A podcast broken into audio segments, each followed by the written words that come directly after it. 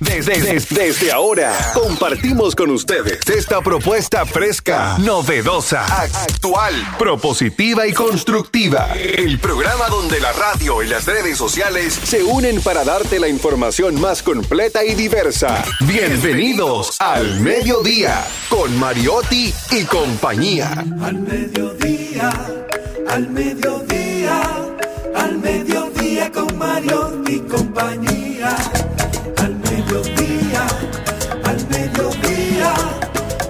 mediodía con Mario y compañía. Si tú quieres disfrutar de foros alternativos y de twitteros rankeados, este programa es tu amigo. Tu revista meridiana, para el talento una vía, para radio y redes variadas y con la canción del día. Al mediodía, al mediodía al mediodía con Mario y compañía. Al mediodía, al mediodía, con Mario y compañía.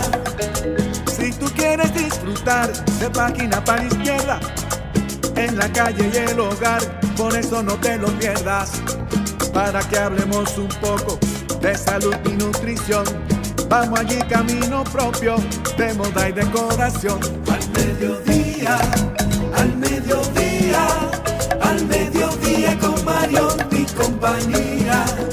Al mediodía, al mediodía, al mediodía con Mario y compañía. Para que hablemos aquí de la educación vial, siete preguntas y un chin, los pioneros y algo más para que hablemos de derecho, de inmobiliaria y también de entretenimiento, deportes y la torre de Babel. Al mediodía, al mediodía, al mediodía con Mario y compañía. Saludos, saludos, saludos. Señor Mediodía, ¿cómo está usted? ¿Cómo anda la cosa? ¿Cómo anda la cosa? La cosa está buena, la cosa está mala. Al final, la cosa. La cosa, siempre la cosa. La cosa es una expresión con la que la gente resuelve muchísimas cosas. Pásame esa cosa, cómo está la cosa, dame esa cosa, le rompió la cosa. Diversidad divertida, información sin sufrición, radio y redes, redes y radio, radio, red responsable. Aquí estamos al mediodía con Mariotti y compañía, al mediodía radio.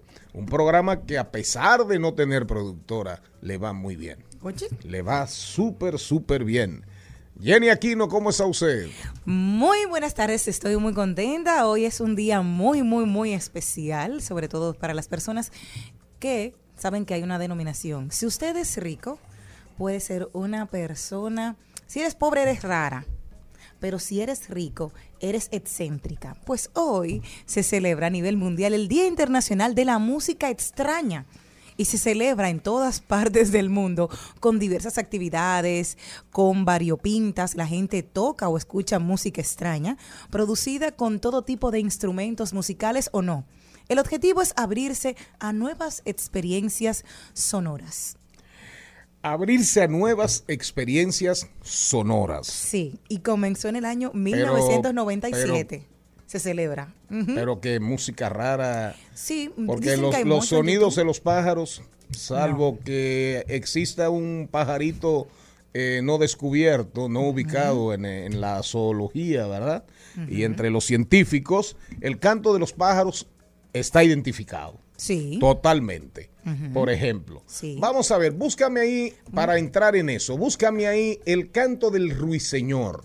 El canto del ruiseñor. Esto nace precisamente por el músico-compositor neoyorquino Patrick Grant, que quería ampliar los espectros musicales al público en general, y para ello su objetivo principal era conseguir que las personas escucharan y tocaran tipos de música que nunca antes habían escuchado. Pero al final la música tiene que ver con la naturaleza. De alguna manera los músicos, los genios, eh, quieren reproducir sonidos que están ahí en el universo, ¿verdad? Sí.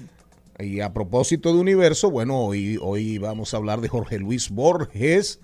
Y Jorge Luis Borges en una visión eh, poética en sus ensayos, un poeta, ensayista, crítico, filósofo, ¿verdad? Tenía una visión del mundo muy particular en función, digamos, de un poco panteísta, del panteísmo, que es aquella filosofía que establece que Dios como tal, la figura de Dios como tal no existe, sino que Dios es inmanente al universo, es, es, es parte del universo. Y en el universo, en todas partes, está Dios, ¿verdad? Claro, es el panteísmo. Menos Roma. El panteísmo, el pandeísmo, el panenteísmo. Hay que invitar a leer, invitar a leer. Sí. Ponme ahí el sonido del ruiseñor, por favor.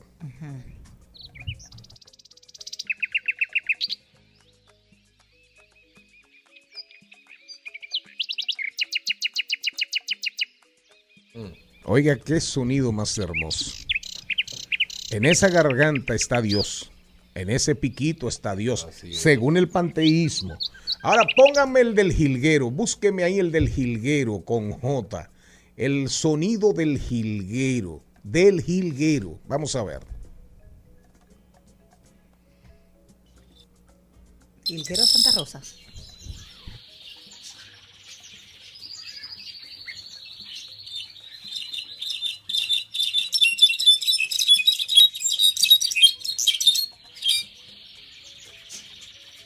Una chicharra sin grasa. Qué desagradable. Póngame ahí, póngame ahí el de la cigua palmera. Ese debe de ser. El de la cigua palmera. Veremos. Sigua palmera. Sigua palmera. A propósito de que hoy es el día de La ¿qué? música extraña. De la música extraña, pero eso es música. De la sigua.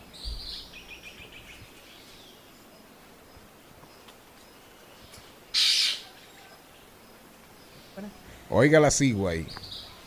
Esa sí guardaba lejos. Ahora vamos a oír unos cuantos sonidos de aves que ya no son tan agradables, tan, a la- a- tan espirituales, tan musicales.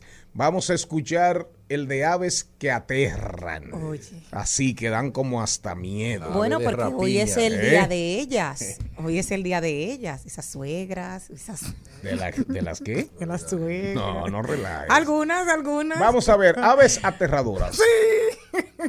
Conozco una cual. Las aves no solo son populares por su colorido plumaje. Cualquier otra ave. Su canto es grave y es similar al mugido de un becerro. ¿Cuál, cuál, cuál, cuál? Búscame el sonido del cuervo. Escuchémoslo. Búscame el cuervo, el cuervo, el cuervo, el cuervo. Óyelo, oye, se oyó una cosa, parecía como un maquito. No, porque la, la lechuza no es aterrador. Es como misterioso porque es, no- es nocturno, es nocturno. El del cuervo, el cuervo. Es, que es un pájaro que la gente le tiene miedo. Y lo vinculan a, a prácticas, muerto, brujería, muerte, santería. Oiga, oiga el, oiga el cuervo, oiga el cuervo. Ahora póngame música extraña. Ajá. Porque realmente el día es dedicado a la música extraña. Póngala, por favor.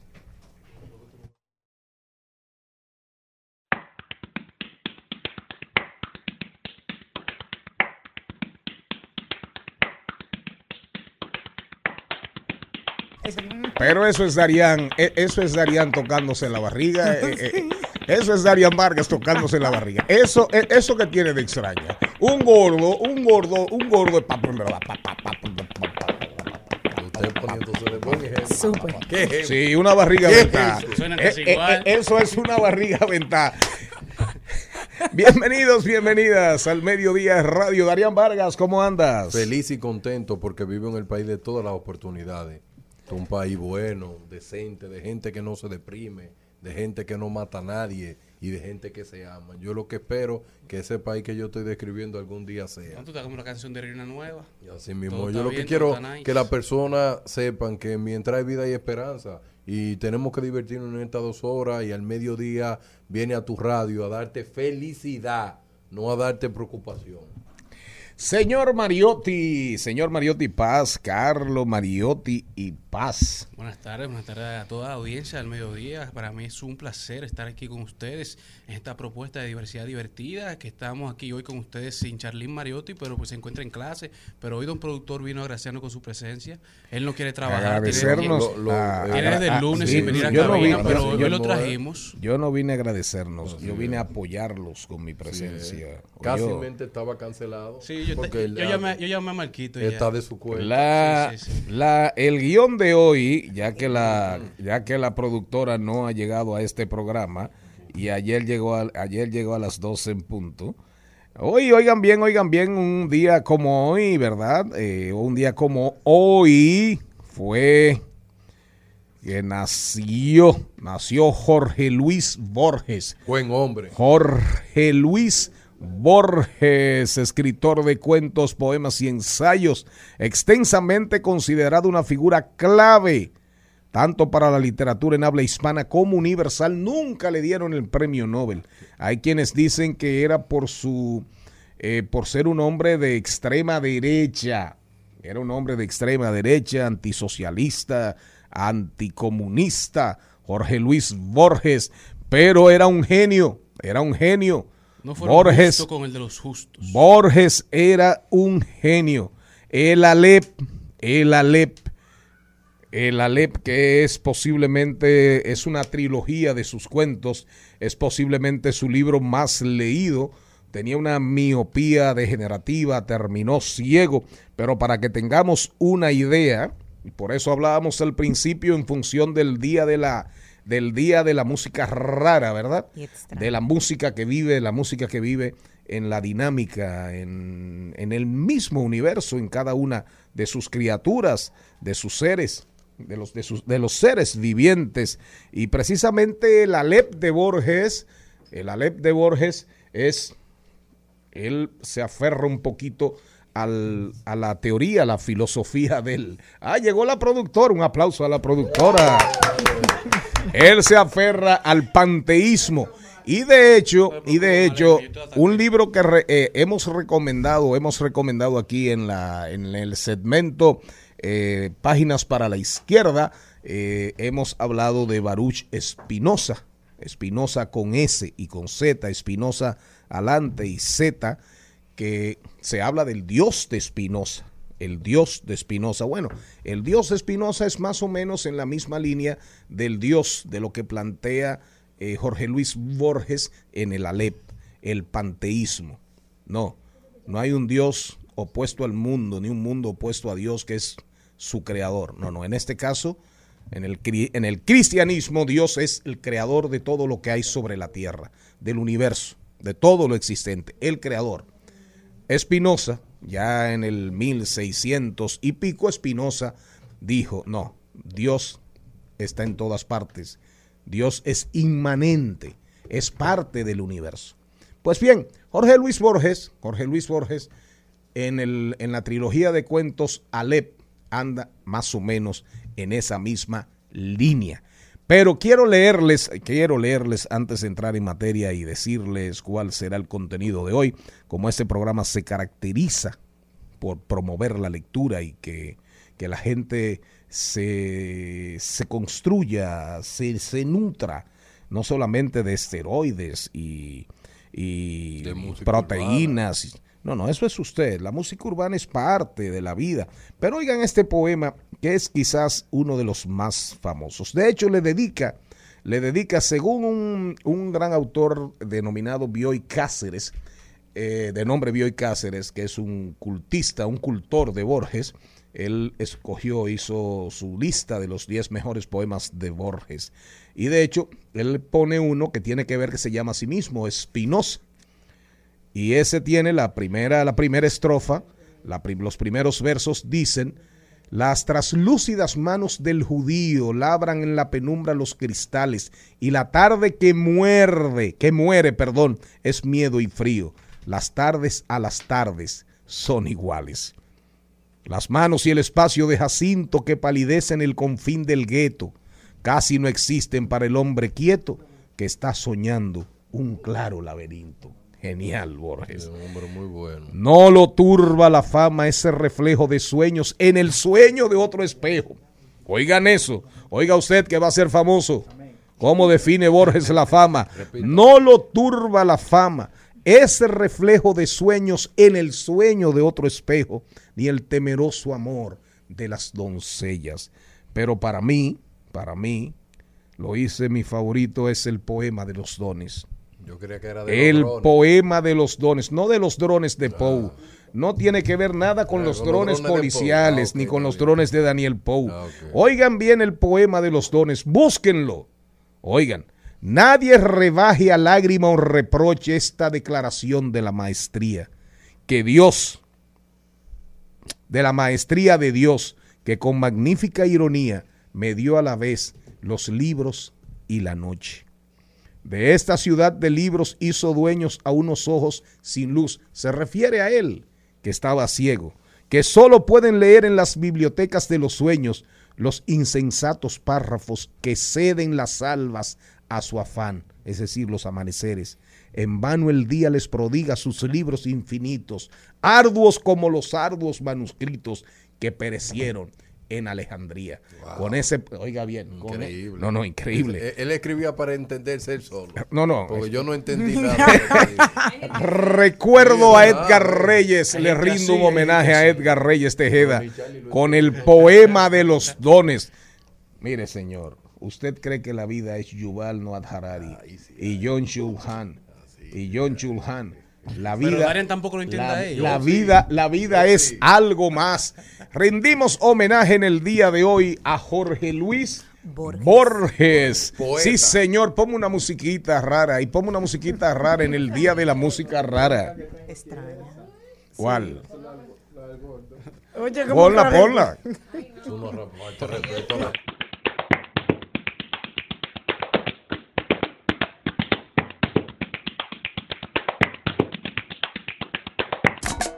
Al mediodía, al mediodía, al mediodía con Mario y compañía. La gente se lambona. Seguimos con el programa. Hoy tenemos, lógico, los deportes con Carlos Mariotti, que ahora está viniendo a cabina. Qué bueno. Sí. Parece Bueno. que tiene poco Toda que la semana y temprano. Están- bueno. Toda la semana y temprano. Los, y ma- los Mariotti están defendiendo los hielitos. Sí. bueno, Salud y bienestar. Y no fue yo, porque yo nos amenazaron que nos iban a cancelar. Sí, no por la amenaza. que yo vi esa muchacha en el guion ayer. Fue que no vino Nadiesca. Pero viene hoy. Doctora Nadiesca de Nova, ¿qué hago frente a tantos temas de violencia? Sí, la cultura de paz está durmiendo y no hay quien la despierte.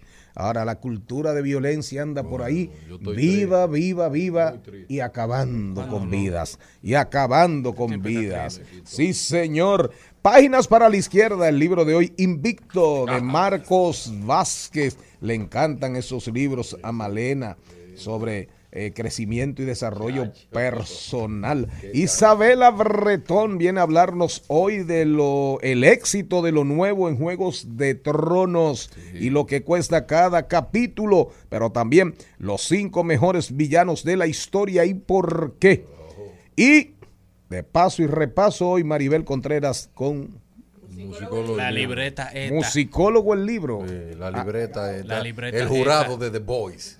El pegacuerno Ah, mayor. pero musicólogo, pero musicólogo el músico. Sí, No, el cantante. El rapero. Ah, el rapero. El rapero va a estar aquí No, contigo. no, ¿Musicólogo no, el libro musicólogo. o el libro de musicólogo? Ah, no, No, Maribel. yo le dije que venía Alexis Méndez y que Ya. él es musicólogo de verdad, estudioso de la música. Anda pa'l Perdón, perdone. Y muy bueno. bien. La productora Y yo que me tiene, iba. Charlie, el productor Muy bien. Viene un musicólogo. Es que ella se lo dijo, Ma- Marina estaba bebiendo cuando le dijeron eso. Viene un musicólogo. ¿Y de qué va a hablar el musicólogo Maribel Contreras? Oye, Sí, ¿cómo fue? ¿De bobo. qué viene a hablar? Nada, ¿Qué sí. musicólogo? Eso no lo ha visto Eh, nadie. Bueno, ustedes saben que con, con la situación que está pasando ahora en la ciudad, hay un nuevo estilo Ajá. de hacer música. Ah, y es oye. que los musicólogos, lo- los, investigadores y especialistas están amenizando noches colocando música en lugares específicos. Y eh, Tú no sales. Alexis va a iniciar a iniciar eso en el sartén. Música para bailar, pero música eh, que él va explicando. Ah, qué bueno. Eh, pedagogía. Pedagogía Pedagogía musical. Sí, claro. Pero a propósito, a propósito de la musicalidad, para irnos con el segmento, ahí lo dijo. Oigan, oigan este poema de Borges. Se llama Ajedrez. Él fue un consumado ajedrecista antes de, antes de perder la vista. Y cuando era, cuando era director de la Biblioteca Nacional de la Argentina, eh, lo fue por espacio de mm, casi 20 años. Pero oiga, señor Vargas, usted que no entiende según usted nada, haciéndose hoy el ma- un poquito más estúpido de lo que usted tradicionalmente es. Ay, no, no, contigo, perdón, perdón. contigo aprendí mucho. sobre Contigo aprendí. Vida- el ajedrez. En su grave rincón, los jugadores rigen las lentas piezas. El tablero los demora hasta el alba en su severo ámbito en el que se odian dos colores, el negro y el blanco. Eso lo entendí. Lo entendió. Adentro irradian mágicos rigores las formas. Torre homérica, la torre. Ligero caballo, el alfil, ¿verdad? No, no, el caballo, No, el perdón. El caballo. el alfil es el alfil. Arma- armada reina, Sí. rey postrero, oblicuo alfil y peones agresores, porque son los que van adelante. Claro. Claro. Cuando los jugadores se hayan ido, cuando el tiempo los haya consumido, ciertamente no habrá cesado el rito. En el oriente se encendió esta guerra cuyo anfiteatro es hoy toda la tierra, toda la tierra. Como el otro, este juego es infinito. El ajedrez nació en el oriente. Ah, no era de dama que estamos El ajedrez, no, no, no, Ah. no. No. El ajedrez nació en el oriente, ¿entiende? Entonces él dice, se encendió esta guerra cuyo anfiteatro es hoy, se la- es hoy la tierra, porque el ajedrez se juega Es mundial. en el mundo mundo entero. entero. Qué genio Borges. Borges, ven a esta cabina. Ven a esta Ah, él- cabina. él está vivo, eh. Y asesina, asesina, asesina, que no asesina toda esta ignorancia. En al mediodía. ¡Ay! Lo dijo. ¡Ay! Lo dijo. ¡Ay! Lo dijo. Lo dijo. ¡Ay! Lo dijo. ¡Ay! Ahí lo dijo. ¿Quién habrá dicho algo que merezca la pena decirse? ¿Cómo El fue? potrillo. No, pero- Tenía Hasta en color. días sin venir. Vine- Yo días Bueno, No, pero vine- pero vine- yo voy a El- empezar. el potrillo. Vine a dar cátedras aquí de cómo se hace un guion Oigan y cómo se hace un programa realmente cuando la productora Uy, no aparece. uy.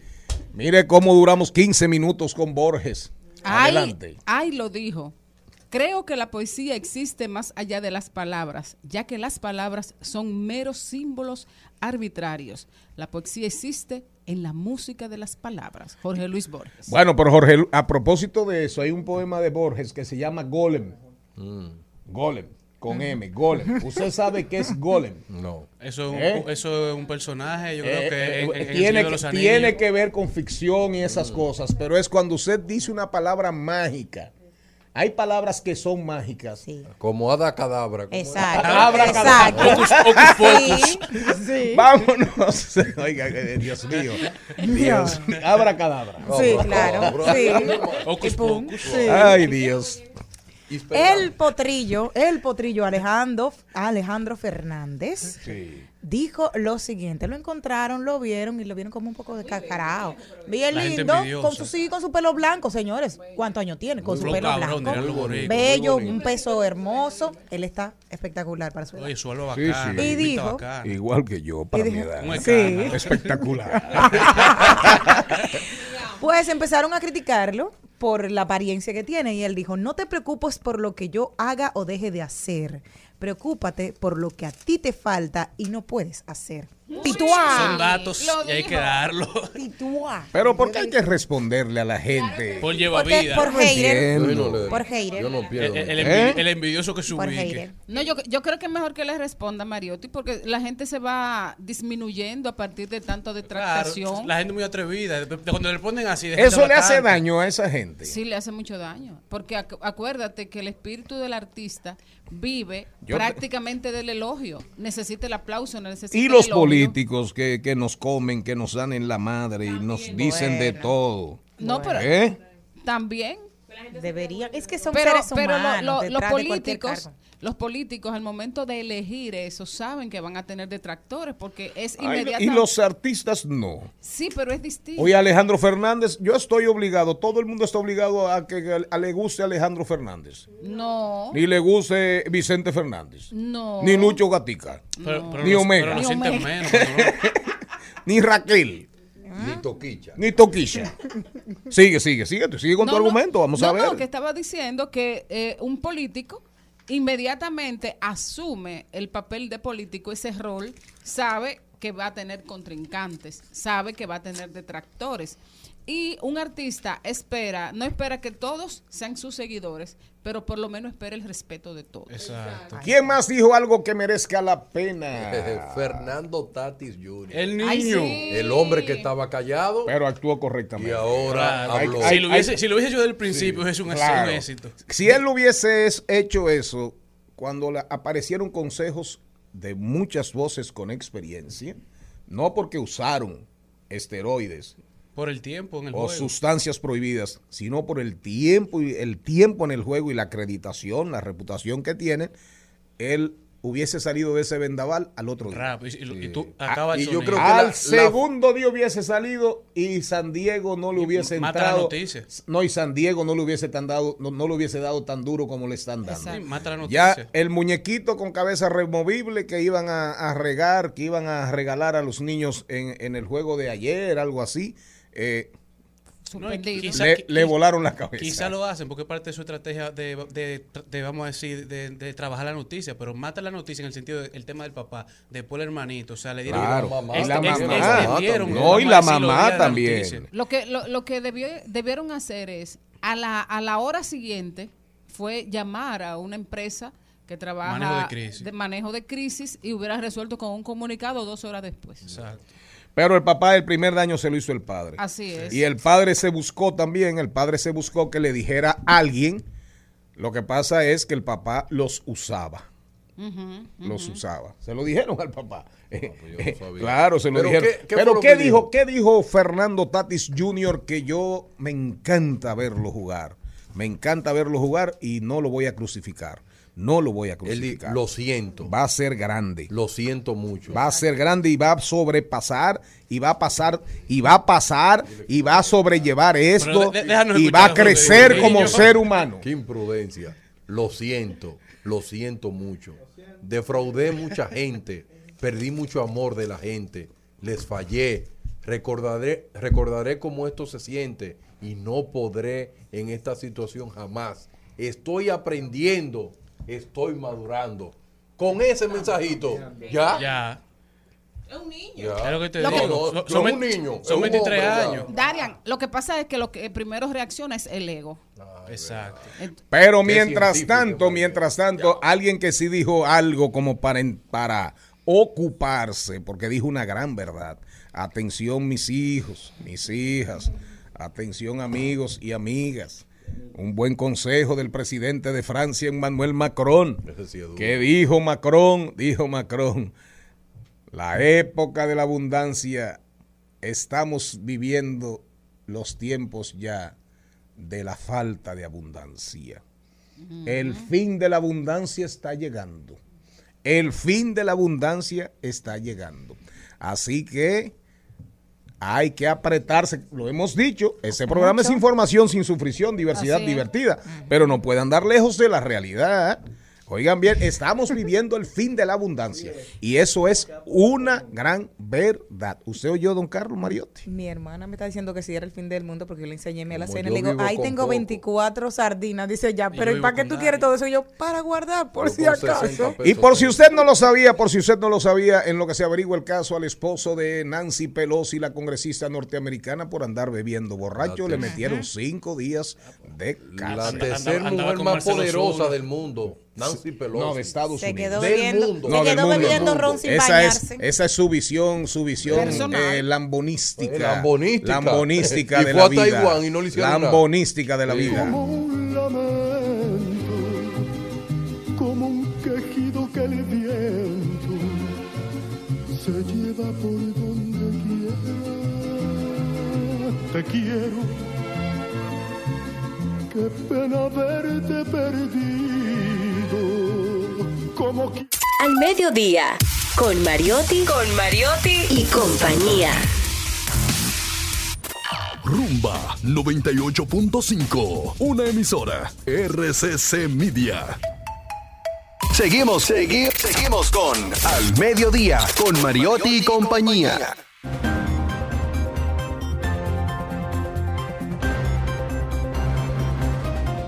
Nos vamos a, nos vamos, nos vamos, nos vamos a rodar por el mundo. Cuando yo no estoy aquí, este segmento se hace. Sí, se Eh, hizo ayer. Usted no lo vio. Usted no Ayer lo- se hizo. Ah, Usted no nos Eh, escuchó. eh, ah, no, no, perfecto, perfecto.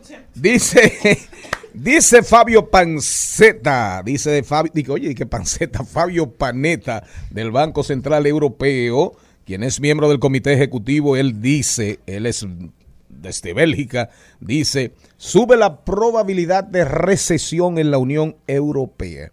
Y dice él, puede que tengamos que ajustar más nuestra postura monetaria, pero tenemos que ser plenamente conscientes de que la probabilidad de una recesión está aumentando cada día más. Pero fíjense ustedes, panceta, digo, paneta, tengo el tema de la panza en la cabeza por el tema de la tambora, de la barriga tambora, de la música extraña que puso eh, nuestro control master, el artista eh, Gabriel. Pero fíjense ustedes que en Inglaterra, oigan bien, en Inglaterra, los datos de la inflación en Reino Unido se han disparado y se espera que supere el 18% al final del año. La inflación está siendo impulsada por los precios de la energía eléctrica. La factura mensual de la energía eléctrica para una familia británica será tendrá un promedio de 350 euros euros mensuales. Y ya usted se imaginará lo que cuesta alquilar una vivienda en Londres, ¿verdad?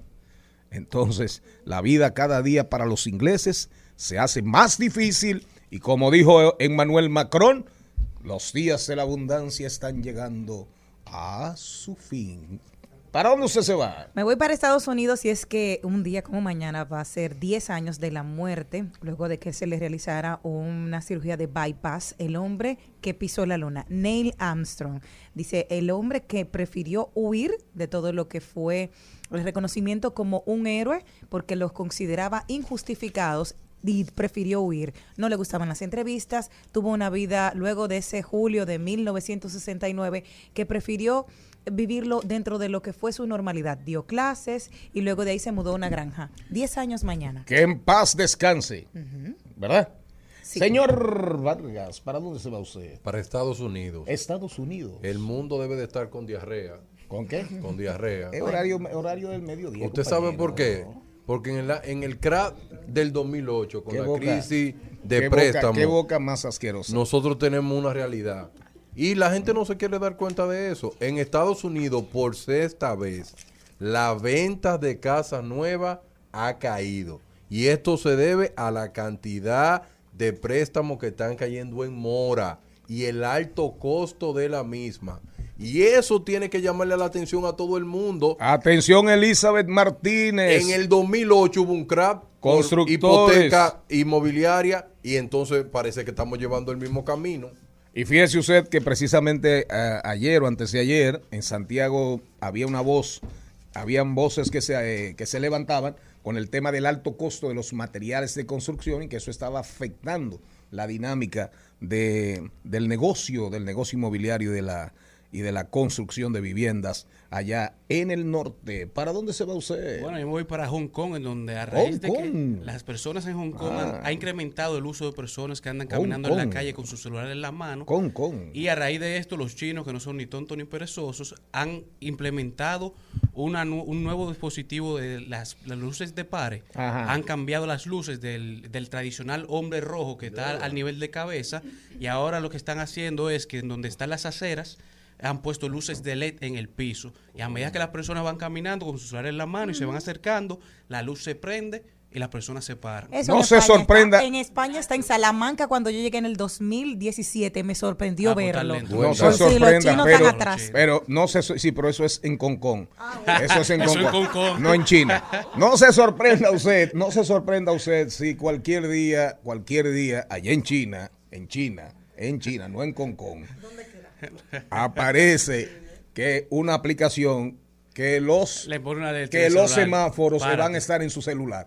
Y cuando usted vaya Claro. con su GPS, luz cuando usted vaya por una calle, pantalla. Usted va ahí pegado de su teléfono y de repente, esquina tal, semáforo, va, y, le, y le va a salir ahí, pi, pi, pi, pi, Para. una alerta. Para, para. párese, párese, párese. Eso no está lejos. No, eso es fácil, mala- una sociedad tan protegida como Claro. Rodamos por el mundo, diversidad divertida, información sin sufrición. Última rodada. Cuesta abajo en la rodada. Bueno, me voy cuesta arriba, me voy para Finlandia. Finlandia. Y es que, sí, me voy para Finlandia. Ahí, la, y la primera ministra de Finlandia. Tiene Se hizo la prueba, se hizo la prueba antidoping. Se hizo la prueba. Y salió negativo. Salió negativo, pero Ajá. ahora tiene otro una lío. gran mujer, lío una tiene gran ahora. mujer. Tiene ahora otro lío. Una gran porque- mujer, yo quisiera conocerla. Muy bella y muy joven también. Bueno, ahora fue por una fiesta que dio en la residencia oficial. Otra más. Sí, entonces Ah, en pero esa- es en- que es fiestera. En- Es ah, bueno, eh, eh, Debería venir a ese programa. ¿tú sabes lo que ella dijo? Buena Que dominicana. ella tiene derecho a la alegría. No, Pero es verdad. Verdad. Lo que Es pa- verdad. Además, una mujer bonita, inteligente, exitosa. El, el moti- el motivo de la polémica es que dos amigas suyas invitadas a la fiesta se besaron con el torso desnudo y pusieron una, un letrero que dice Finland eh, para taparse. Bueno, lo que pasa es, eh, eh, no dude usted, no dude usted. Y nos vamos con los deportes porque en breve tenemos a la doctora Nadieska de Nova. ¿Qué hago frente a tantos temas de violencia? ¿Me mando? ¿Me quedo? ¿Qué hago? Pero finalmente, en Finlandia ahí corren voces de que todo eso, la primera parte, el video, lo difundieron los rusos los rusos, los hackers de, de Putin, supuestamente, por todo el tema que tiene que ver Finlandia-OTAN, el ingreso de Finlandia a la la OTAN. OTAN. Y precisamente porque siempre Rusia ha tenido, Rusia siempre ha tenido en la mira. Mi ídolo Putin. Desde el año 1933, 1936, cuando el pacto Ribbentrop-Molotov, siempre Rusia reclamó, cuando hizo el pacto con Hitler, reclamaba Finlandia, Estonia, Lituania y Letonia. Que finalmente fueron rusos, Exacto. Finlandia no. Pero la- las tres Estonia, Lituania, Estonia, Letonia fueron rusas. Cuando vino el desmembramiento de la Unión Soviética, fueron países independientes. Pero en la cabeza de Putin eso todavía está. A propósito, hoy es el día de la libertad de Ucrania. Señores, Así es. demasiado. Este programa cambia de manera sustancial cuando viene el don productor Oh, y el don conductor. El al mediodía dice presente. Dice presente el músculo y la mente. El músculo y la mente. Estamos en deportes.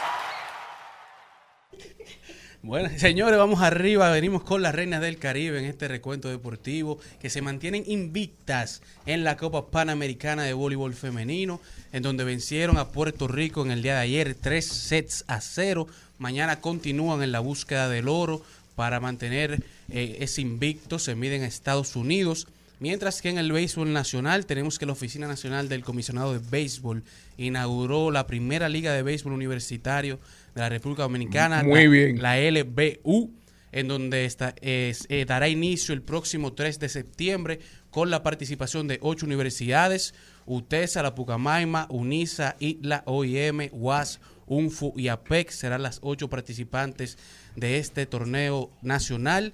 Desde el estadio número 2 del Estadio Olímpico estarán compitiendo los sábados y domingos, los domingos con una doble tanda, eh, una serie regular que durará dos semanas y una serie semifinal y una final pactada a un 5-3 mientras que la selección dominicana de béisbol sub-12 avanza a la final del torneo panamericano de béisbol sub-12, luego de, de derrotar 18 carreras por 12, una apabullante victoria a la selección de Puerto Rico, en donde se estarán midiendo ahora por la Copa y el campeonato ya en la final contra México, mientras que en la FIBA ya llegó el día, el día de mañana, eh, la cuarta ventana llega la cuarta ventana clasificatoria para la Copa Mundial de Baloncesto de la FIBA, en donde República Dominicana se mide frente a Panamá desde el Palacio de los Deportes.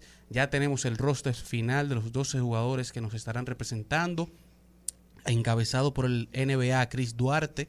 seguido por el capitán Víctor Liz, Eloy Vargas, Jan Montero, Andrés Félix, Ángel Delgado, Sandel Rojas, Jeremy Rodríguez, Roberto, Roberto Mendoza, Luis Santos, Richard Bautista, Ángel Núñez.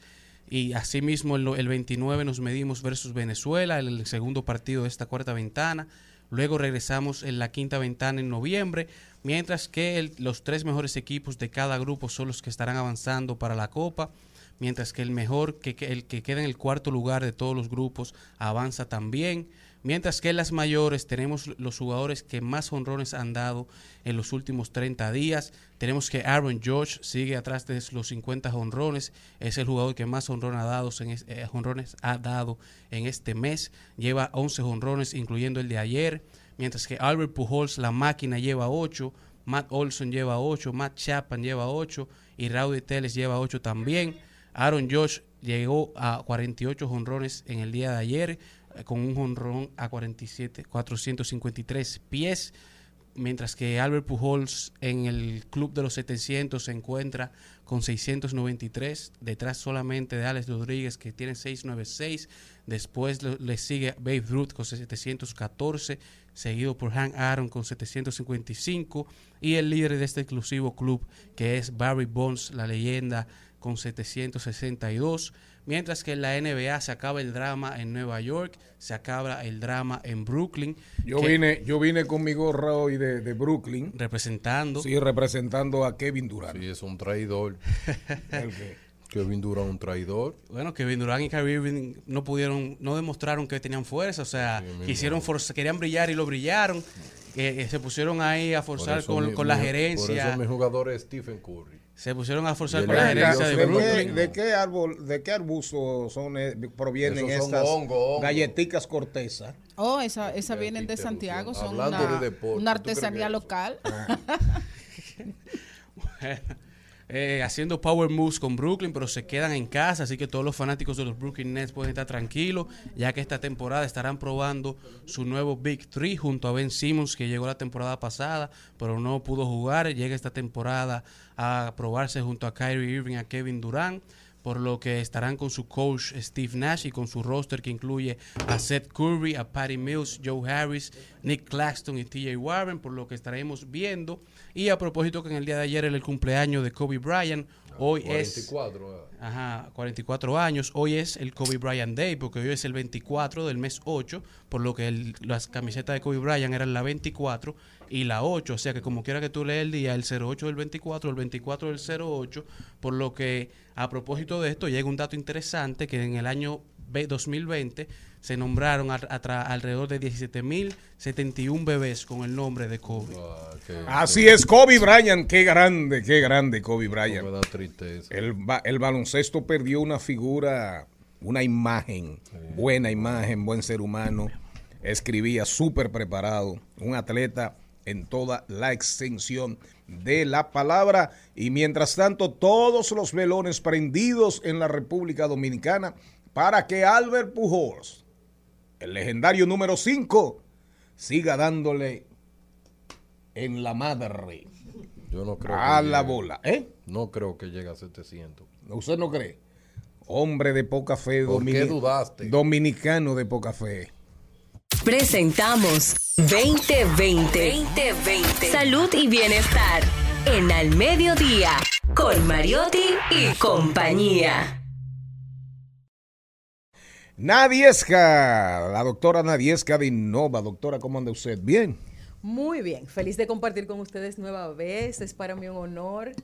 Usted, Y feliz que está la doctora. fíjese, fíjese usted, fíjese usted, la, aquí en esta cabina se respira un aire de paz, de cultura de paz. Estoy yo. Aquí no hay violencia, puede haber en algún momento destellos de una violencia eh, verbal, pero aparente, aparente, aparente, aparente, sobre todo contra mí, contra el viejito de la cabina, sí, contra el, sí, contra el débil, el disminuido.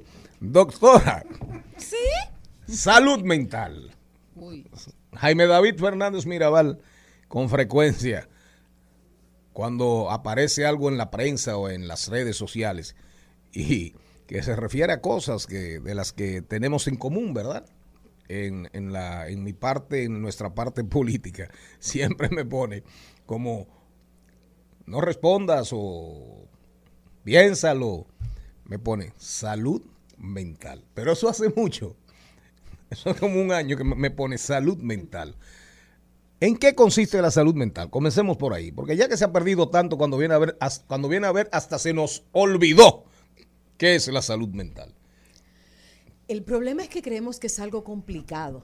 Y estamos hablando básicamente del equilibrio a nivel químico, conductual y cognitivo de la respuesta de un ser humano. Es así de simple.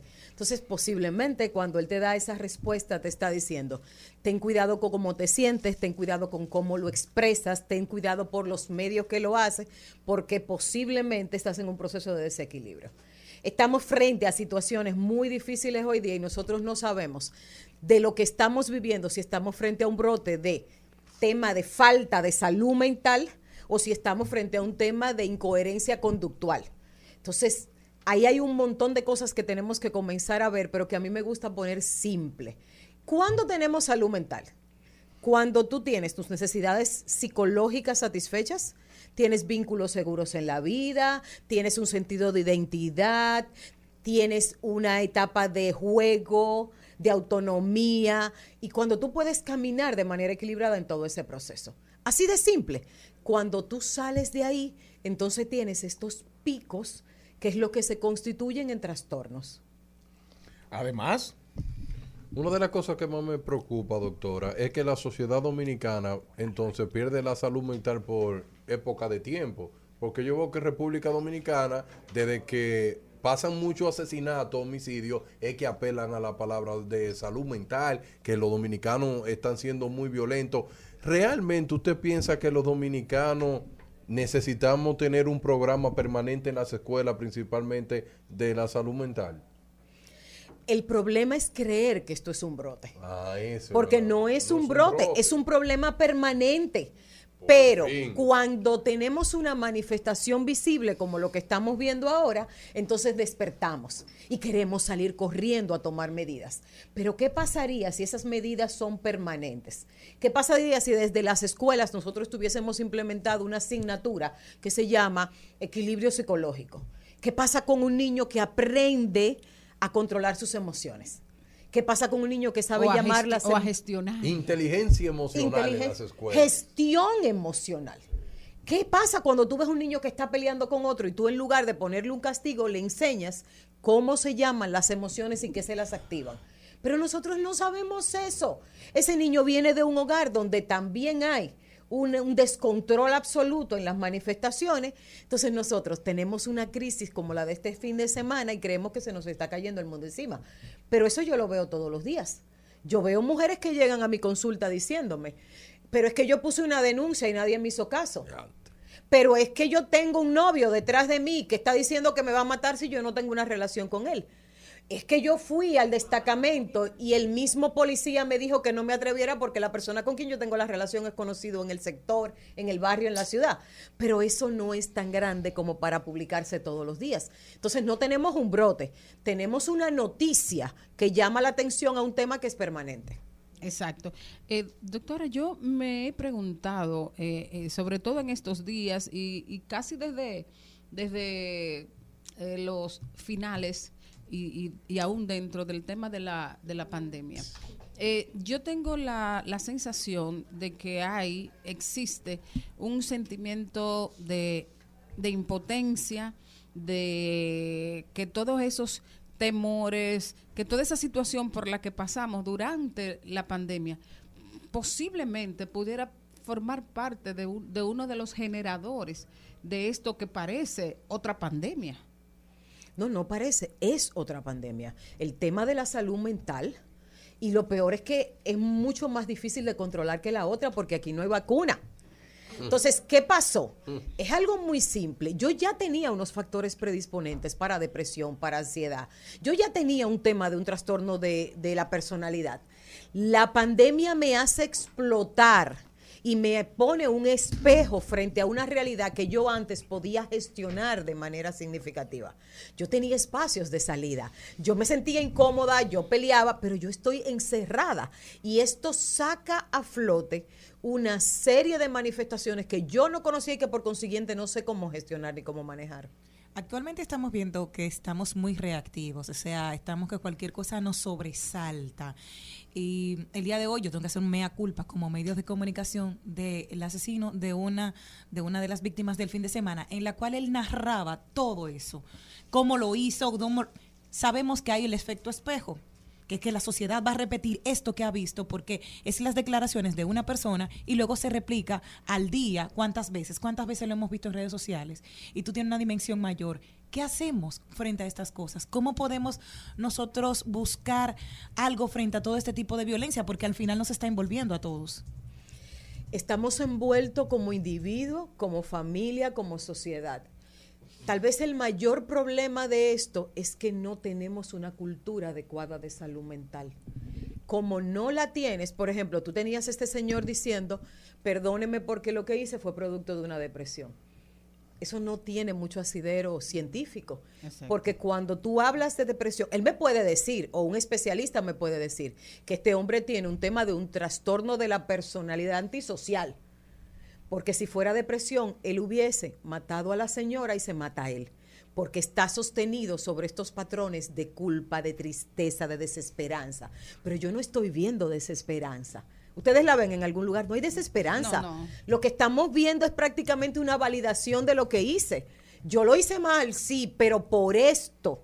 Entonces, uno de los grandes problemas que estamos viviendo como país es que tenemos que invertir, bueno, tenemos el CODOPSI hablando hace tiempo acerca de la importancia de que ah, sea un país con una apertura a la salud mental, pero no estamos en ese lugar. Entonces tenemos grandes dificultades para poder detener estas réplicas de las que tú hablas.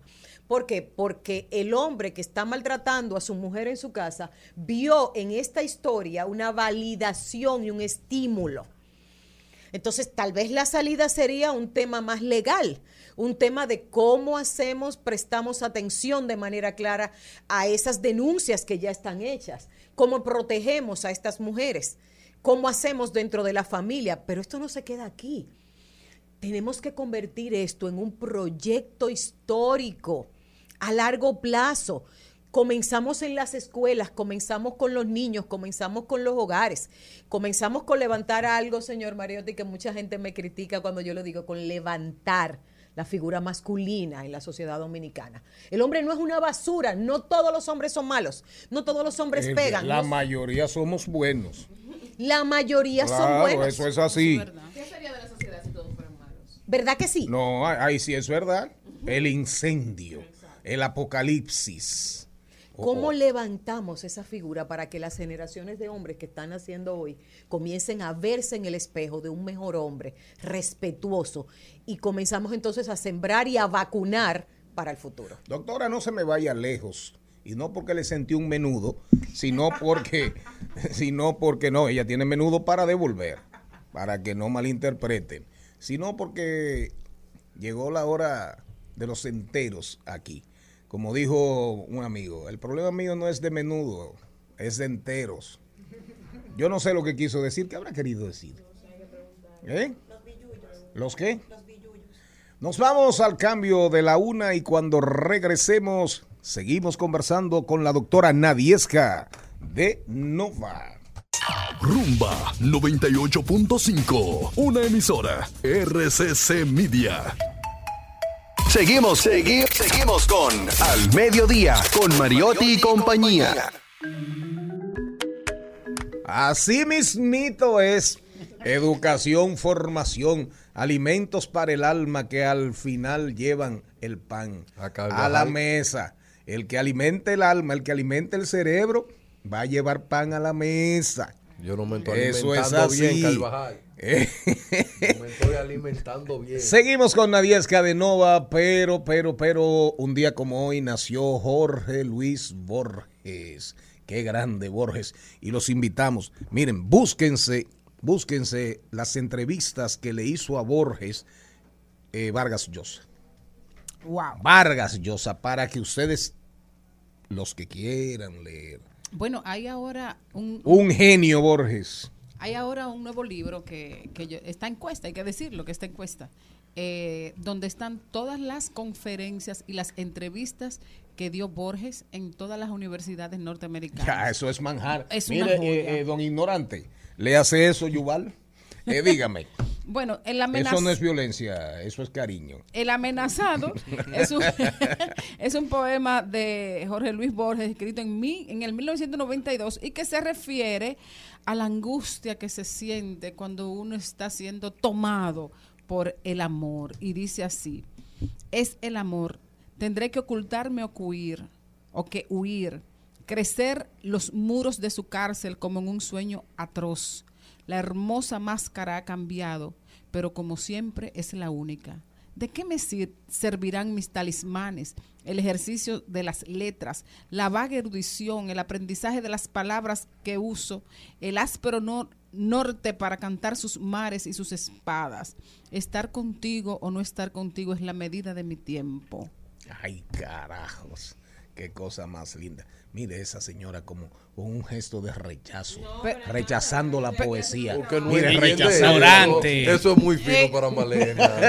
Señor, déjeme, déjeme darle no esto- estos dos eso. versos para los enamorados que nos están escuchando. Sí, pero no se exceda. El nombre, el nombre de una mujer me delata. Me duele una mujer en todo el cuerpo. Ay, esa sí le gustó, me duele un hombre en todo el cuerpo. Esa sí le, esa, esa, eh, esa sí- esa- ese verso todo sí que le gustó a. Malena. Eh, eh, eh, esa sí le gustó a Malena, nadie es. Esa sí le gustó a Malena. Entonces, vamos a ver, desde el enfoque de la, desde el enfoque de la profesional, ¿qué debemos hacer?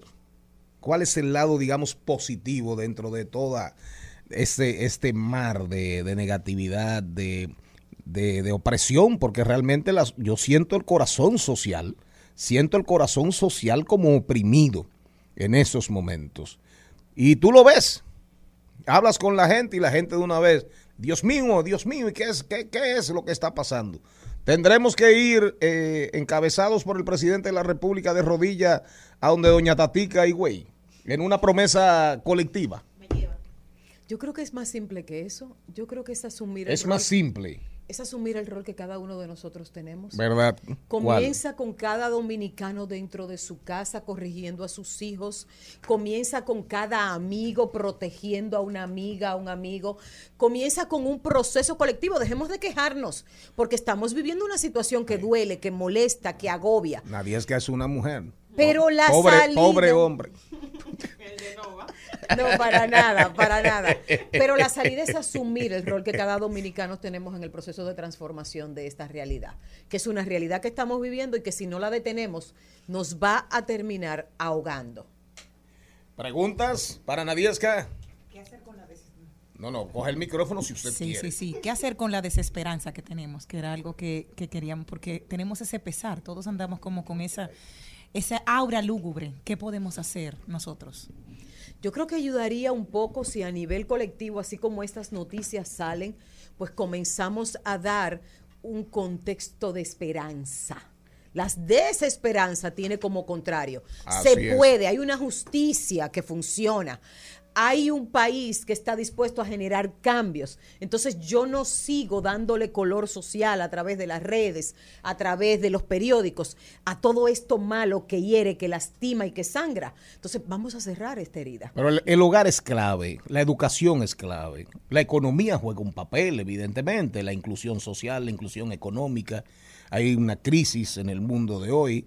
Eh, creo que hay un ambiente a nivel universal, universal de mucha crispación, lamentablemente, y todos los, todos los días las noticias no son tan, tan halagüeñas. Eh, China, Japón, Corea, eh, Taiwán, Hong Kong, Hong Kong. Realmente hay, realmente hay como la atmósfera, la atmósfera está un poquito irrespirable.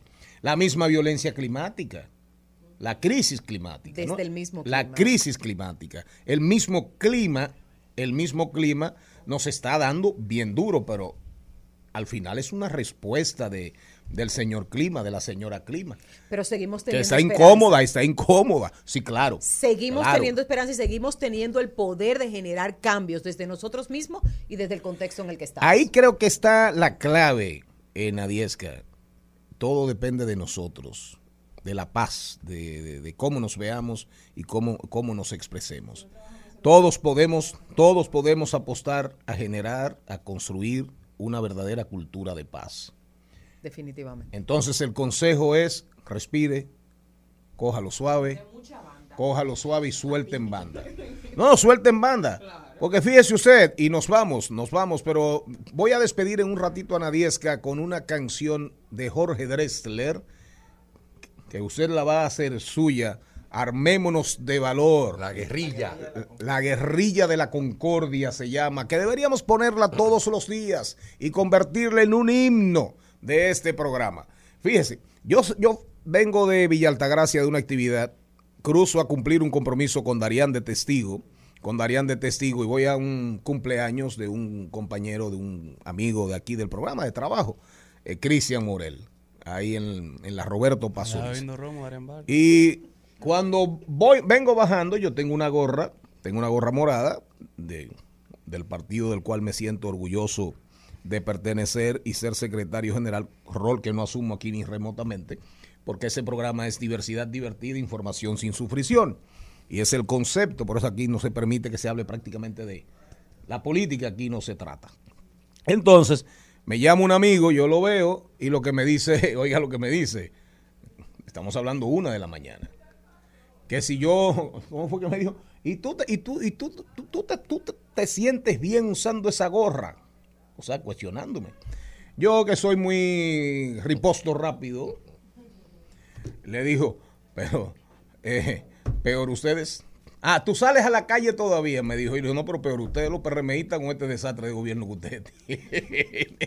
Y yo que me iba. Eh, y ya yo que me iba, ya yo que me iba. Y al final, Darían se ríe porque yo lo solté en banda. ¿Qué fue lo que le dije a Darían?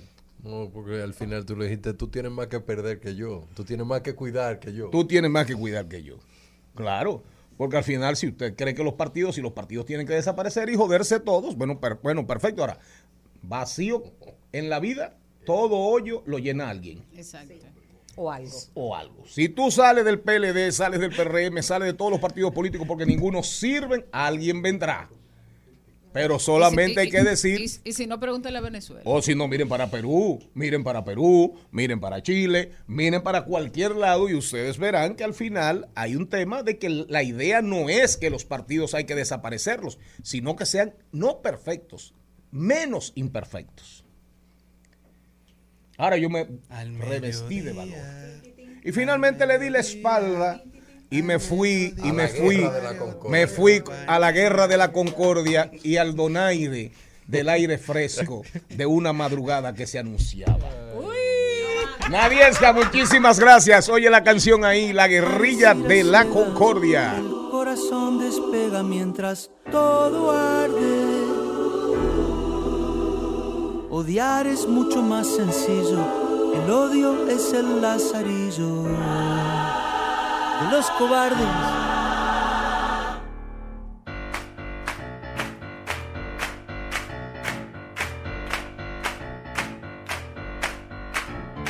Armémonos, armémonos de valor, armémonos, armémonos de valor hasta los dientes.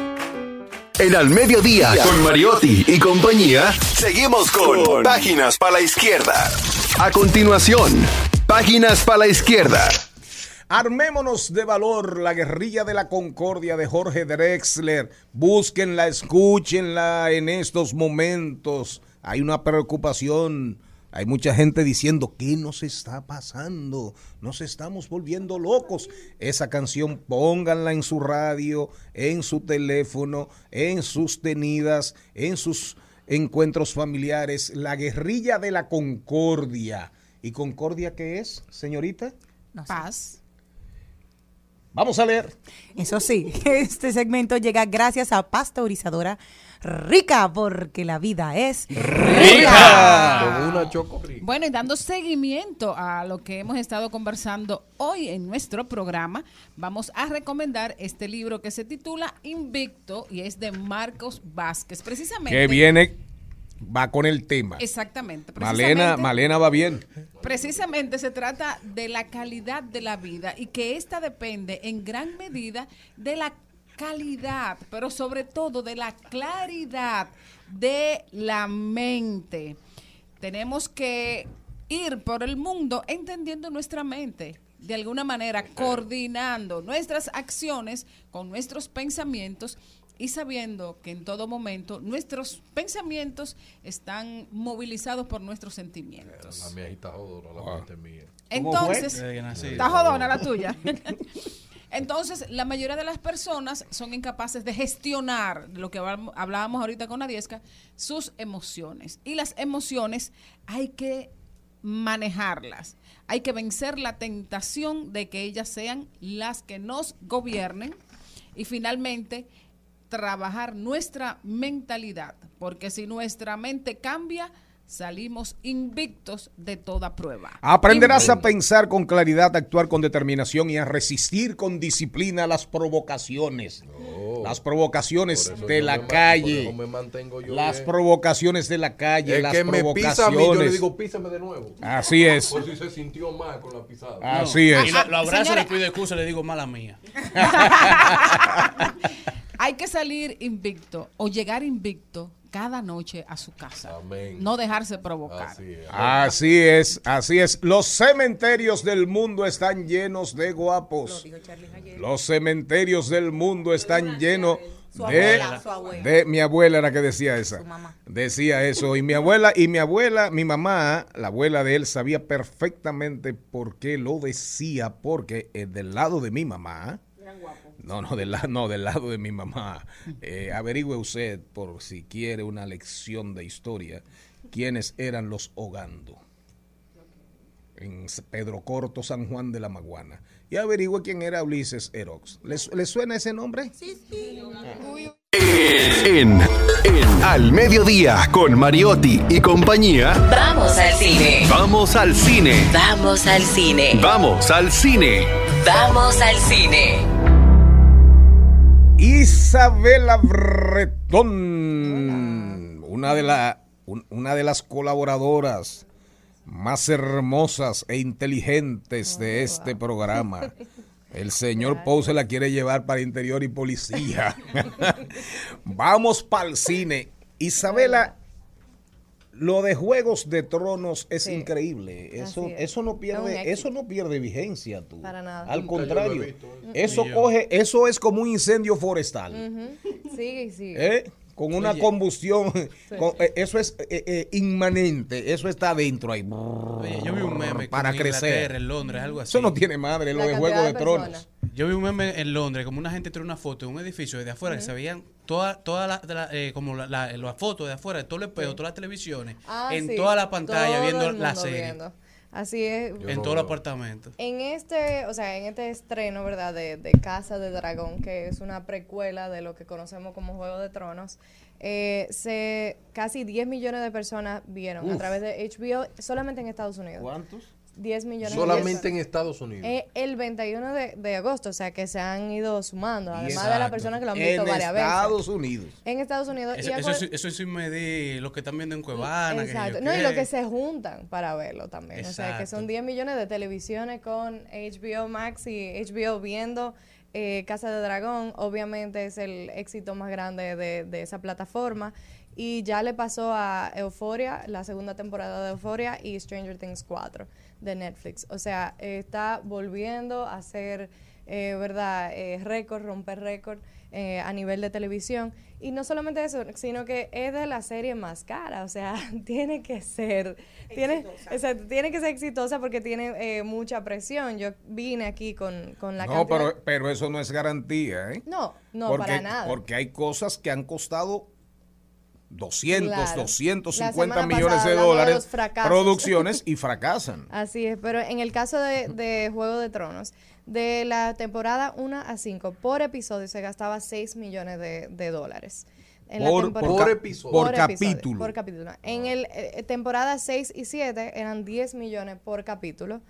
En la temporada 8, ¿verdad? Que fue la final, se gastó 15 millones por capítulo.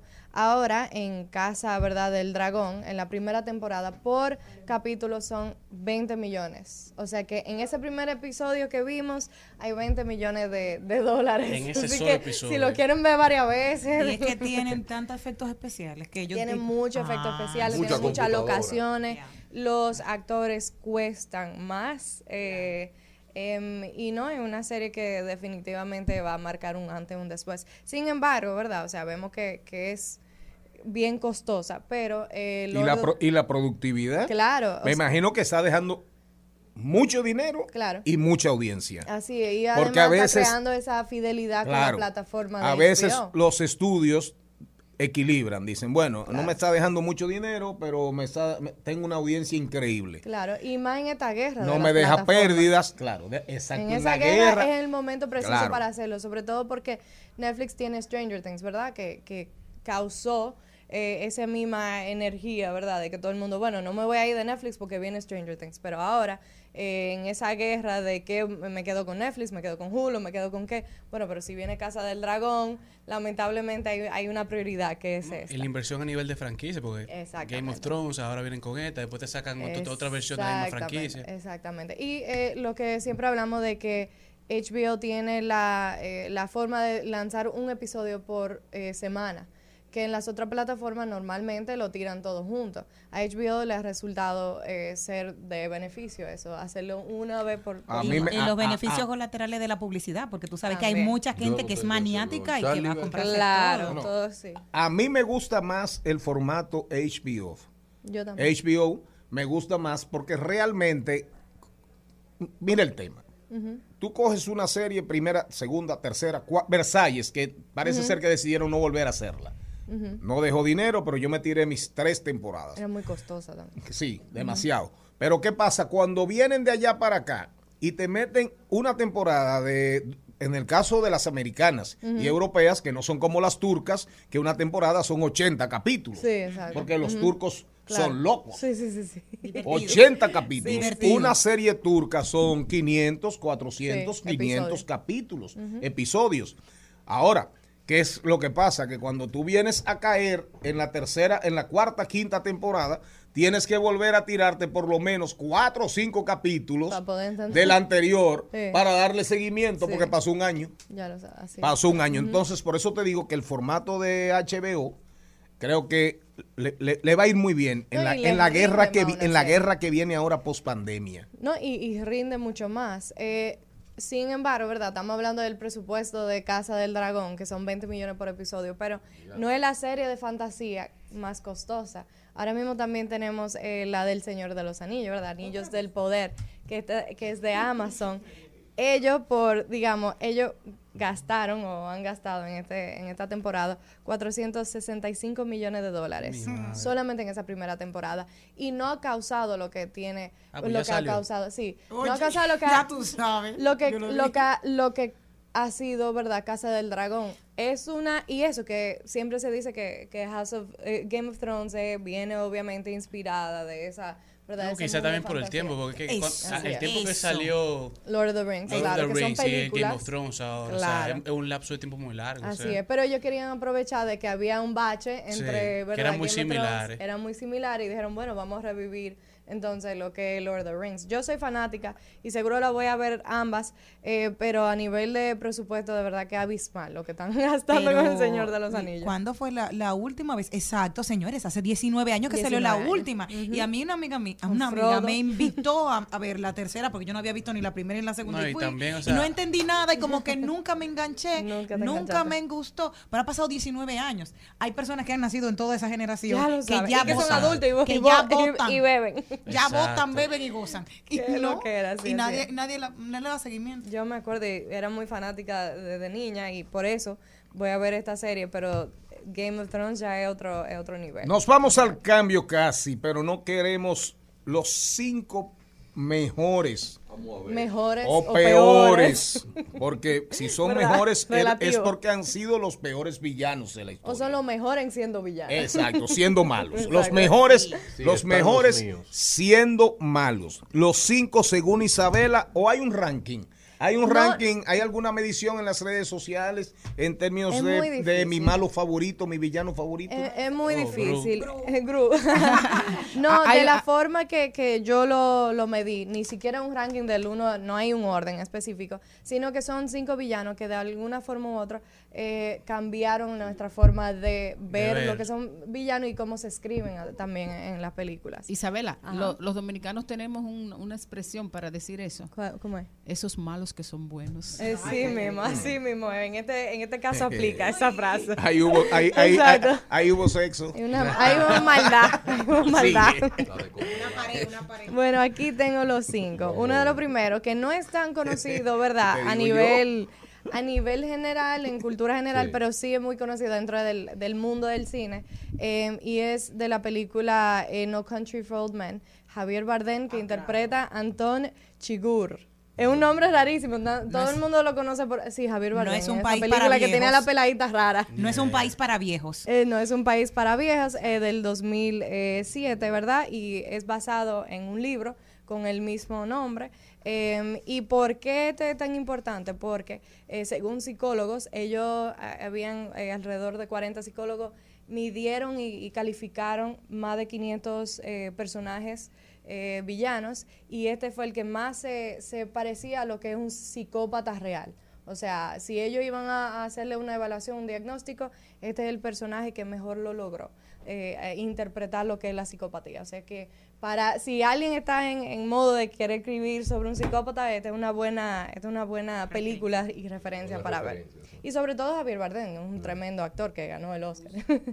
Luego, otro que tenemos es Norman Bates, ¿verdad? De Psicosis, un, un Sí, super clásico. sí, sí, claro. ¿Y por qué de los mejores? Porque es de los mejores plot twists que, que vemos en el cine. Todavía Pero día- traduce, Isabela. Plot traduce. twist, ¿cómo se dice eso? Eh, ¿Qué eh, sé eh, yo? Cambio de, cambio de, de, del plot. Que yo... En español hay cosas que no.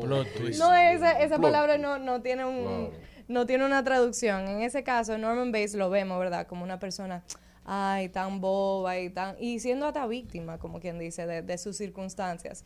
Y al final de la película, perdonen para los que no han visto Psicosis, eh, descubrimos que él es de los peores villanos que, que conocemos, ¿verdad? Eh, tanto por cómo nos engañó y por el acto que comete. Sería como, como switcheo, switcheo, puede ser como un switcheo de, sí. como, como el, el Sí, transfer. sí, sí, como un... sí. Maribel, Maribel. Ella la sabe busca, inglés. ella la busca. Maribel sabe inglés. Sigue. Entonces tenemos Norman Bates, ¿verdad? Que lo vimos en la película de Alfred Hitchcock, pero también hicieron una serie. Eh, y para mí otro de los favoritos, y hablando sobre este tema, es Gollum o Smeagol, ¿verdad? De- del Señor de los Anillos. Y es por su interpretación de la avaricia. Ah, Golem, eh, ahí fue que tú asociaste el poema de Borges que se llama Golem, Golem. con eh, el feo del De Al Señor eh, de los el, Anillos. el gusarapito del Señor Sí, de los Anillos. My precious. My precious, my precious. Así es. Yo creo que es de la mejor. el El, el, de los el ojos grandes, el que El se mejor, obsesiona por El que mata a todo el mundo por el anillo. Exactamente, o sea, tiene un, un deseo tan profundo por tener ese anillo que eh, hace lo que sea. Y yo creo que es de las mejores eh, interpretaciones de lo que es la avaricia, Sí. ¿verdad? Hasta físicamente, cómo se transforma y todo. Creo Es que un, un gusarapito. Sí. Parece una salamanqueja, como diría un amigo mío, una salamandra. Mírenlo bien, que él es como translúcido, como transparente. Mírenlo, de verdad. aprendan. Señor Mario tiene mucha pena. Y, y no solamente eso, Eh, sino eh, que yo leo, yo leo poesía. Así es. Era, dijo, dijo Balaguer, ta- tra- tan lánguida, tan leve y tan sublime. Aprenda. Sigue. Gollum eh, estaba esclavizado por lo material y yo creo que hoy en día es una buena lección sí, para, sí, ¿verdad? El siglo XXI. el claro. siglo XXI ver en lo que no queremos, queremos caer. O que no te digan de que, ay, ese sí es un Gollum. Eso sería trágico. Y otro favorito es Hannibal Lecter. ¿Verdad? Ah, sí. Sign of the Lamb. Sí, sí, sin duda. El mejor. ese Sin es duda. Ese, Doctor ese es mi favorito Sin de todos dudas. los Eh, no, no, eh, no, no, El eh, eh, mejor. realmente El es mejor. un maldito villano. Sí, Así mejor. es, él re- redefine, ¿verdad? Lo que nosotros conocemos como un villano, porque es un hombre elegante, un hombre eh, sumamente inteligente. eh, la actuación de, de Anthony sutileza Hopkins, con la que se la sutileza, es frío. Y eh, qué actor. Y, exacto, y para después, cerebro de- para de- después de- hacerte ese personaje sumiso, lleno de paz, camino a la muerte de Mr. Black. Sí. Ah, Con Mr. Brad Pitt. sí, así es. Con Sí. Brad Pitt. Y a mí me gusta mucho cuando él le dice Clarice, Clarice. Clarice, Sí, Clarice. ah, qué belleza. Eh, es como, es tan sutil, ¿verdad? Que eso es lo que da miedo, de su forma de, de definir eh, lo que es la maldad. Cambia totalmente. Y a partir de ahí también tenemos eh, las series de Hannibal que tratan sobre eso. Trata del canibalismo, que es un tema que también es Claro. tra- como extraño ver, ¿verdad? Y, y conocer sobre eso. Y es basado en un personaje real, eh, que era un doctor eh, con psicopatía igual. Y por último, uno de los más conocidos de todos los tiempos, si no el más conocido, es The Joker. Así El es, Guasón. el Guasón. El Guasón. mejor, el mejor. El Guasón. Sin duda. antihéroe que lo ama Ah, más que a- Batman. a- a ti te Ha logrado dos el Oscars. No, y sobre todo, y sobre todo después de la interpretación de Jack Nicholson. Exacto, a partir de Jack Nicholson A partir de Jack Nicholson, Ese claro. tipo Joaquin quedó con el personaje. Yo creo que, que me, te faltó. no está vivo. No, hay muchos. El muñequito de Soul. De, Ay, ay, eso, ay. sí, ese, muñequito cuando ese- sale con la bicicletica. Sí, Sí, ese, sí, ese es malo. La Pero en el caso de, de, Joker, que también tiene eh, cierta verdad, similitudes, No, no. es que es totalmente irracional, es no tiene por qué ser malo. No hay vida. Por eso es, por eso es que es tan importante, porque nadie sabe qué es lo que él anda buscando, no es dinero, no es eh, ni siquiera venganza, No. y por eso es que el, el Guasón va a ser el mejor villano, porque no tiene una historia. no, eh, en la película de Joaquín Phoenix vemos por qué le tratan de buscar un significado, pero al final, como quiera, no, no justifica eh, sus hechos. Así que para mí el Guasón Dos suyos, dos villanos No, suyos. ya, ya lo dijeron los dos Todos últimos. coincidieron. Hannibal. Dos villanos Yo tengo suyos. algunas menciones. Dos villanos suyos. yo tengo ¿Eh? algunas menciones de honor. Dos villanos honor. suyos. El Soul. Ah. Suyos. Hannibal. El de, sí, el de Hannibal Lester. Eh, ¿Eh? Eh, y también me gusta mucho uno, el de eh, Jude Law, cuando hace... Jude Law- ah, Mr. Ripley. Believe it or not. Sí, ¿Cuál es Mr. ese? Ripley. Mr. Ripley. Mr. Ripley. Y basado también en un personaje real. Ujú. ¿Suyo? El mío es, mi villano favorito, mi villano favorito es Cristian Morel. Atención. Estás escuchando Al Mediodía con Mariotti y compañía.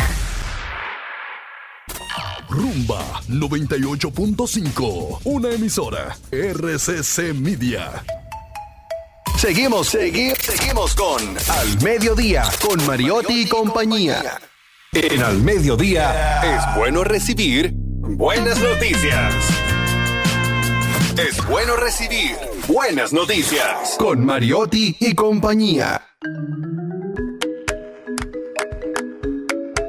Señor, sí, señor, sí, señor. Aquí estamos. Vamos a recibir buenas noticias. Atención, Jenny Aquino. Tengo una y es muy, muy buena. Las dos unidades de la Central Termoeléctrica Punta Catalina está operando en la actualidad al 100% de su capacidad, es decir, generando 730 megawatts que representan el 26% de la producción de energía de todo el sistema eléctrico interconectado.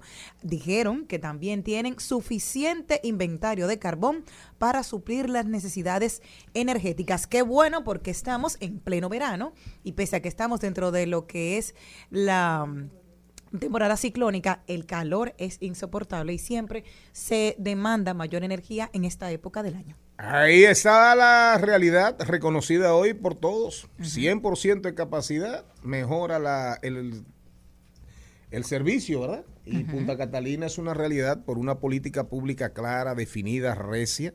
Enfrentó grandes intereses, generadores, en plantas viejísimas, plantas viejísimas que costaban una fortuna al contribuyente, al erario. la reconversión a gas de muchas plantas y finalmente eso es una buena noticia. Que Punta Catalina ande bien es una buena noticia para Punta y a- hasta para Catalina. Para todos nosotros y todas nosotras, eso es de verdad una buena noticia. Vamos a hablar de tecnología. En Al Mediodía, con Mariotti, con Mariotti y compañía, hablemos de tecnología. Señores, YouTube lanza su podcast en su plataforma. Y está, va, si tú necesitas algún financiamiento, ellos tienen 50 mil dólares para financiar. Entonces ellos están invirtiendo de 12 a tre- 300 dólares en poder darte técnica, en poder consumir temas. Y eso nada más y nada menos que YouTube se dio cuenta que necesitaba atrapar ese gran mercado y eh, convertirlo en una realidad. Eh, y ahora tú te preguntas, ¿por qué YouTube quiere entrar al mundo de los podcasts? O porque ellos se dieron cuenta que Spotify, ¿cuáles son sus mayores fortalezas? Podcast. Entonces, ellos quieren atrapar a los creadores de contenido y llevarlo a otro nivel. Entonces, ¿qué ellos están haciendo? Bueno, nosotros queremos financiar a algunas personas que podemos traer. Imagínate que puedan financiar a 20, 40, 50 de los mejores para entrarlo a YouTube Podcast. Así que ya ustedes saben que YouTube... Y no solo eso, lo que en un momento a ellos les llegaba gratis, ellos se dieron cuenta que las demás plataformas estaban sacándolo de la plataforma de ellos, porque Joe Rogan, el JRE pues, Brook Podcast, Sí. que en un momento fue el podcast más grande del mundo, Spotify firmó un acuerdo de exclusividad con ellos y ellos sacaron el podcast de ellos a la plataforma de YouTube y solo suben cortos en YouTube, no suben el podcast completo. Y para tú poder escuchar el podcast de Joe Rogan, tú tienes que ir a Spotify para poder verlo y escucharlo exclusivamente completo en la plataforma de ellos. Ah. Entonces, YouTube, para poder contrarrestar este, este, este tipo de estrategia, lo que está haciendo ahora es este tipo de movimiento. Ya entiendo, eso, eso fue un- es una forma de yo poder recuperar cosas que han Y perdido. para evitar que esto le pase a largo plazo. Sí, sí, sí. Bueno, entonces, por otro lado, queremos hablar sobre la filtración y de datos que está teniendo ahora mismo una institución del país. Eh, codificar los datos y poder hacerlo más vulnerable está convirtiendo cada vez más a las instituciones públicas eh, en target. Y eso es sobre todo de que una realidad. Toda empresa, privada, pública, organización necesita tener un equipo de ciberseguridad. Así que ya ustedes saben.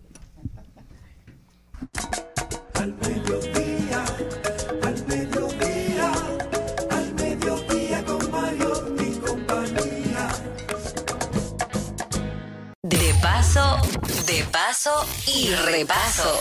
En Al Mediodía, con Mariotti, con Mariotti y compañía. Te presentamos De paso y repaso.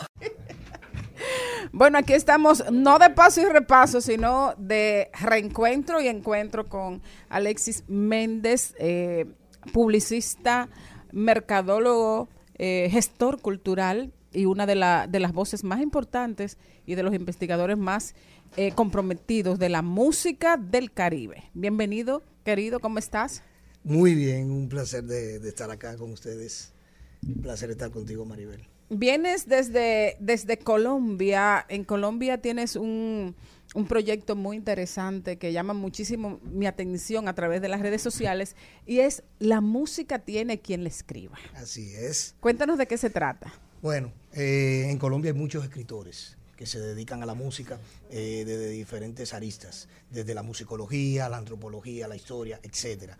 Pero me di cuenta que muchos de ellos publicaban y guardaban, eh, acumulaban en sus habitaciones los, los libros. Entonces ahí nace este proyecto, La música tiene quien la escriba, para aupar, para acompañar en los lanzamientos, en la difusión, ayudar a esos eh, autores a conseguir editoras, etcétera. Y todo también y motivar. A ver, Colombia es un país eh, donde le guste muy musical, la gente le gusta mucho el baile, igual que la República Dominicana, también le gusta leer. En Medellín la gente lee alrededor de cinco libros eh, por cada dos meses. eh, mes y medio lee cinco o seis libros, entonces eh, combinar esa eh, la literatura con la música. Li- era- li- libros que suenan. El, Libros el- que el- suenan. el último libro que vi eh, fue el de Juanes, que yo ni siquiera sabía que Juanes había sacado tener una biografía. Sí, una biografía autorizada de precisamente, bueno, no recuerdo ahora mismo el autor, pero eh, es un precisamente un paisa eh, medellinense el autor y, y es una biografía que justamente se puso en circulación eh, cuando ahora recientemente cumpliendo Juanes 50 años. Hay eh, también una, una, un asunto muy importante. Tienes mucho tiempo trabajando en el país, el tema de música maestro. Y, y sé que también tienes una extensión de música maestro junto, junto a, a Yaré, allá en, en Colombia. ¿Cómo va eso y qué, qué, proye- qué proyectos están trabajando?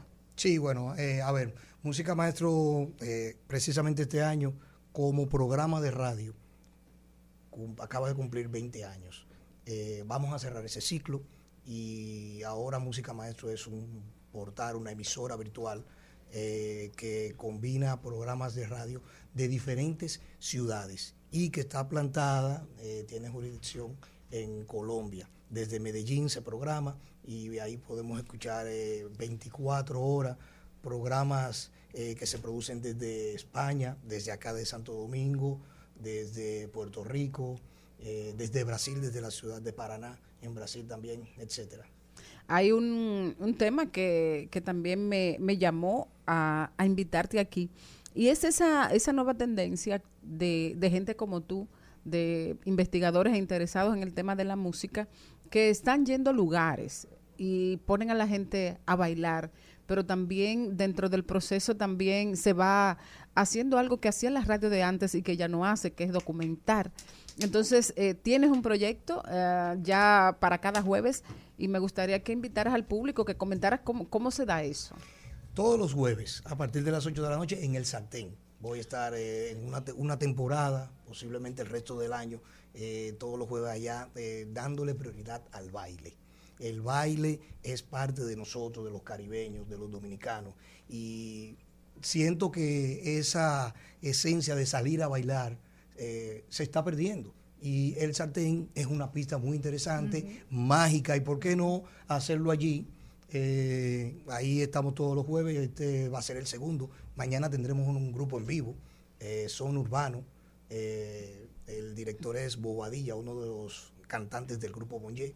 Va a estar ahí en vivo. Y a partir, y aparte de eso también, nosotros vamos a, a programar música, son, salsa, bachata. Me di cuenta que hay una generación, unos jóvenes que están apostando mucho al baile de la bachata. Hay un, un vínculo in- importante e interesante entre Colombia y la República Dominicana eh, que tiene que ver con vinculaciones musicales. Eh, duraste una temporada larga ahora allí y me gustaría saber cómo está la música dominicana en Colombia en este momento. se mantiene, se mantiene. En el caso del merengue, el merengue eh, no hay una fiesta casera donde no haya merengue. Eh, luego de la pandemia ha habido un repunte con el género eh, a nivel de escena, escénico. Muchas orquestas se están presentando en Bogotá, próximamente en Medellín. Juan Luis Guerra se presentó ah, hace unos días en el estadio de fútbol junto a Don Omar y fue todo un éxito. Eh, el merengue, en, lo que se refiere a la escena, está haciendo, hay un repunte. Ahora, como música, eh, siempre está presente en las fiestas. En el caso de la bachata, eh, como música no podemos decir que tiene tanto auge, sin embargo, el baile sí lo tiene. La gente se fija, eh, le gusta más bailar bachata que, que escuchar la bachata misma. De, de hecho, Medellín, que es una ciudad muy tanguera, yo me atrevería a decir, a lo mejor soy un atrevido, que las escuelas de salsa eh, han estado integrando el baile de la bachata, dando clases de bachata, y hoy día el baile de la bachata en Medellín ha superado al tango, igual que en otras ciudades como Cali y Bogotá. Así mismo es. Bueno, también me traes dos revistas, eh, La Lira, revista Músico Cultural Barranquilla Diciembre. ¿Qué, tan difícil eh, sería que nosotros tuviéramos proyectos como este en la República Dominicana, Alexis? Bueno, yo le, le doy la vuelta y es posible, pero quizás eh, el esfuerzo sería triple o quíntuple para tener allá eh, hay una algo muy importante una algo que te puedo decir de esta revista los autores necesariamente no tienen que ser investigadores Ahí tú puedes encontrar un, un poeta escribiendo, un historiador escribiendo, escribiendo sobre música. Eh, y, y son, además de eso, no, no hay fotografías o hay pocas fotografías lo que inter- intervienen estudiantes de dibujo, maestros de la, de, de la pintura de, de- de diferentes puntos. O sea, es un concepto eh, multidisciplinario, podemos decir, que se, donde la música es el eje transversal. Bueno, me gustaría, Alexis, finalmente que volviéramos a, al sartén y a esas noches de caribeñas de baile que nos estás prometiendo para que le cuentes al público qué van a vivir allí. Bueno, los jueves son de Alexis en el sartén. Así lo hemos denominado y queremos ahí instaurar un espacio donde la gente cada vez que quiera bailar piense eh, en ese lugar y ese día. Todos los jueves vamos a estar ahí colocando, programando música para que la gente, ese, ese diálogo que se da entre la música y el baile y el, y el, y el lenguaje corporal eh, se ponga de manifiesto 100%. Yo no sé si es verdad, pero yo le dije a don productor ahorita que una de las características de esas noches que son de Alexis es que de alguna manera como recapitular algo que hemos perdido o que ha perdido la radio, que es la capacidad de alguna manera de documentar, de informar. Habrán intervenciones tuyas, eh, explicarás las cosas que estás poniendo. Yo puedo hacerlo y lo he hecho, pero me gusta más darle importancia a la parte del baile, que la gente sienta, que la gente... Y si hago, si trato de conversar con todas las personas, mesa por mesa, y por supuesto, sí, eh, esa es mi esencia, hablar de música. Como decía Gabriel García Márquez, a veces es más importante hablar de música que, o más interesante que, que hasta escucharla. Bueno, está dicho todo. Excelente, Alexis, gracias por venir.